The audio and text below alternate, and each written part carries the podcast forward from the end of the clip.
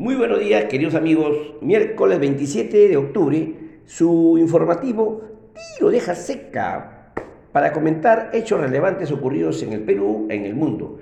Empezaríamos con el tipo de cambio en Europa, cómo se cambió la moneda por cada euro.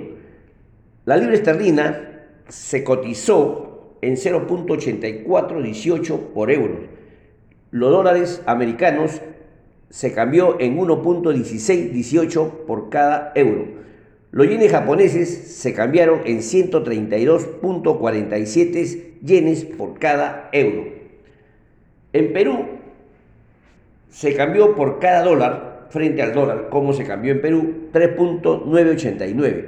En Chile se cotizó 804.28 pesos chilenos en Colombia, 3.770.52. Y el índice de la moneda estadounidense se cambió en 93.95.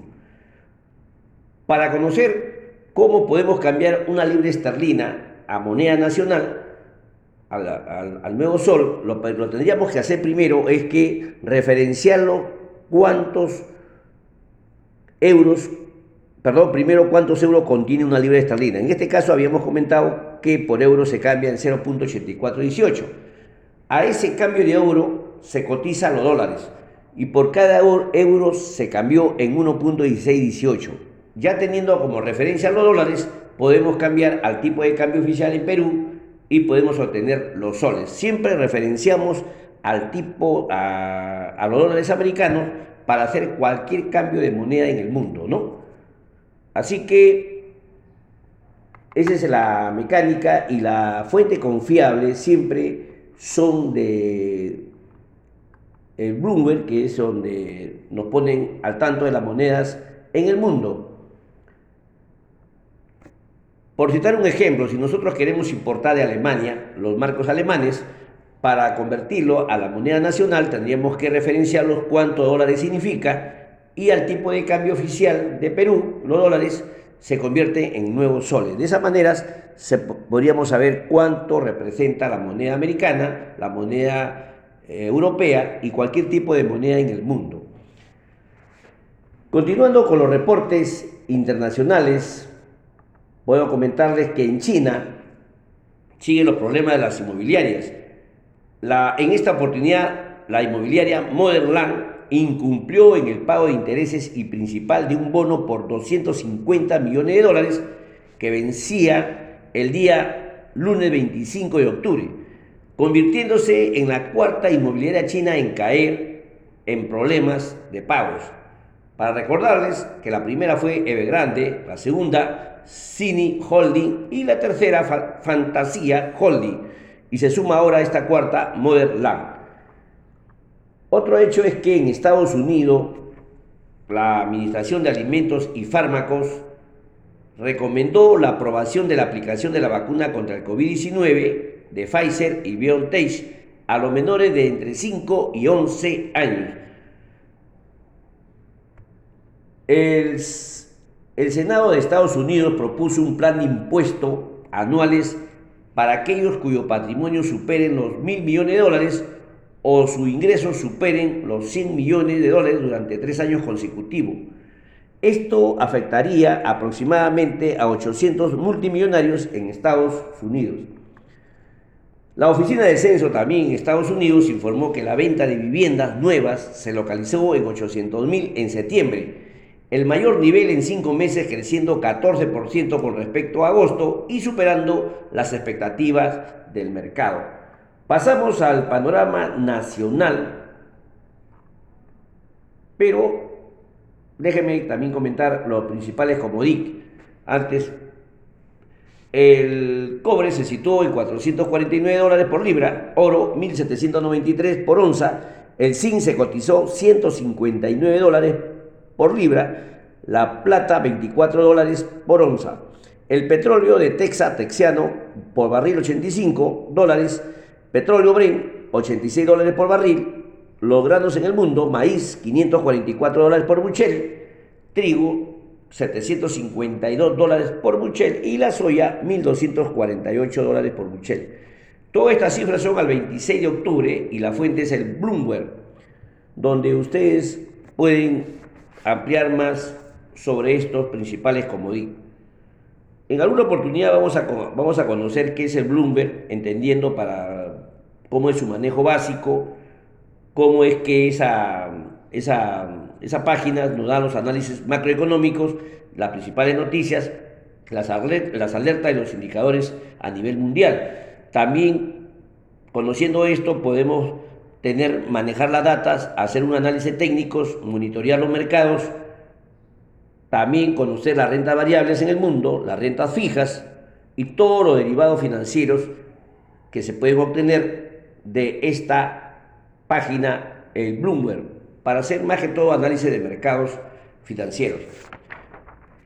En el panorama nacional podemos comentarles que la presidenta del Congreso, María del Carmen Alba, convocó para el 28 de octubre un pleno descentralizado en la ciudad de Cajamarca, la cual en su agenda considera, primero, las mociones de la conformación de la comisión multipartidaria encargado de proponer a los tres directores del BCR del Perú en representación del Congreso de la República.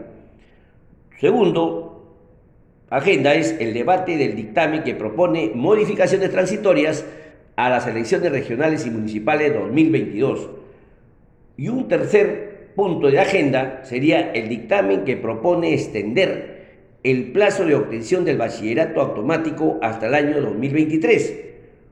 Cuarto punto, la iniciativa que propone el pago de facturas a la MIPES a 30 días. Y un quinto punto de la agenda a considerar sería el proyecto de ley de ollas comunes, entre otros.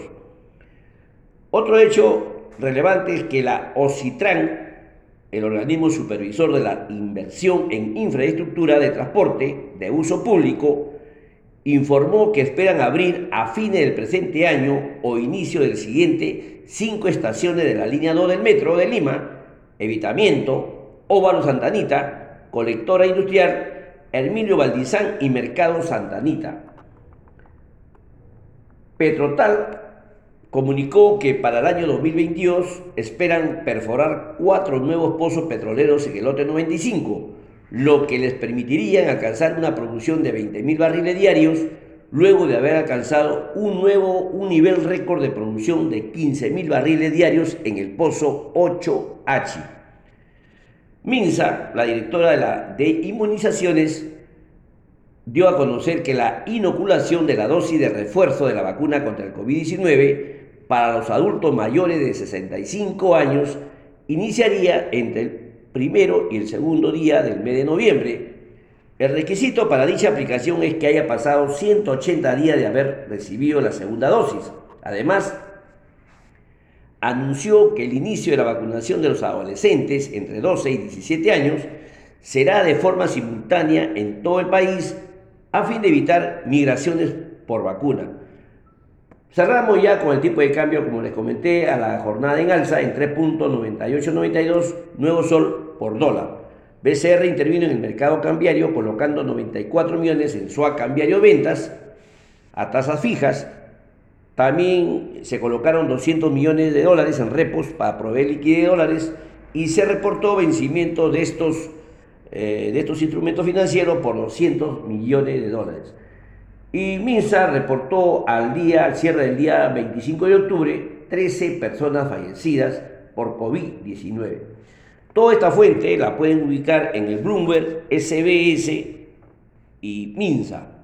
Bien, queridos amigos, esos son todos los hechos relevantes ocurridos en el Perú, en el mundo. Hemos conocido también cómo se cambian las monedas europeas al nuevo sol, un nuevo procedimiento para conocer, para ampliar toda esta mundo financiero que nos que cada día más debemos acercarnos. Y el Bloomberg, como les repito, para hacer análisis de mercado es bueno conocer la página, es gratis, no, no, hay, que, no hay que suscribirse ni todo una jarana, como la mayoría lo utiliza, sobre todo aquellos que comienzan a invertir en criptomonedas y se apoyan pues en, en algunos brokers que a las finales terminan siendo estafados. ¿no? Así que esta es la mejor fuente que pueden ustedes corroborar cualquier tipo de inversión ya sea rentas que estén colocadas con características de renta variables o renta fija. Bien, queridos amigos, esos son todos los hechos y a cuidarnos mucho. Vamos a vernos, a escucharnos el día de mañana, Dios mediante. También vamos a hacer un análisis sobre la educación en el, en el Perú. Toda nación crece cuando el pueblo se educa y normalmente en Perú estamos pasando por muchos problemas. Y además debe ser la educación una política de Estado. Mañana vamos a hacer un pequeño comentario al respecto, cómo está la educación actual. Bien, queridos amigos, hasta el día de mañana, Dios mediante, y a seguir cuidándonos y a no bajar la guardia. Gracias.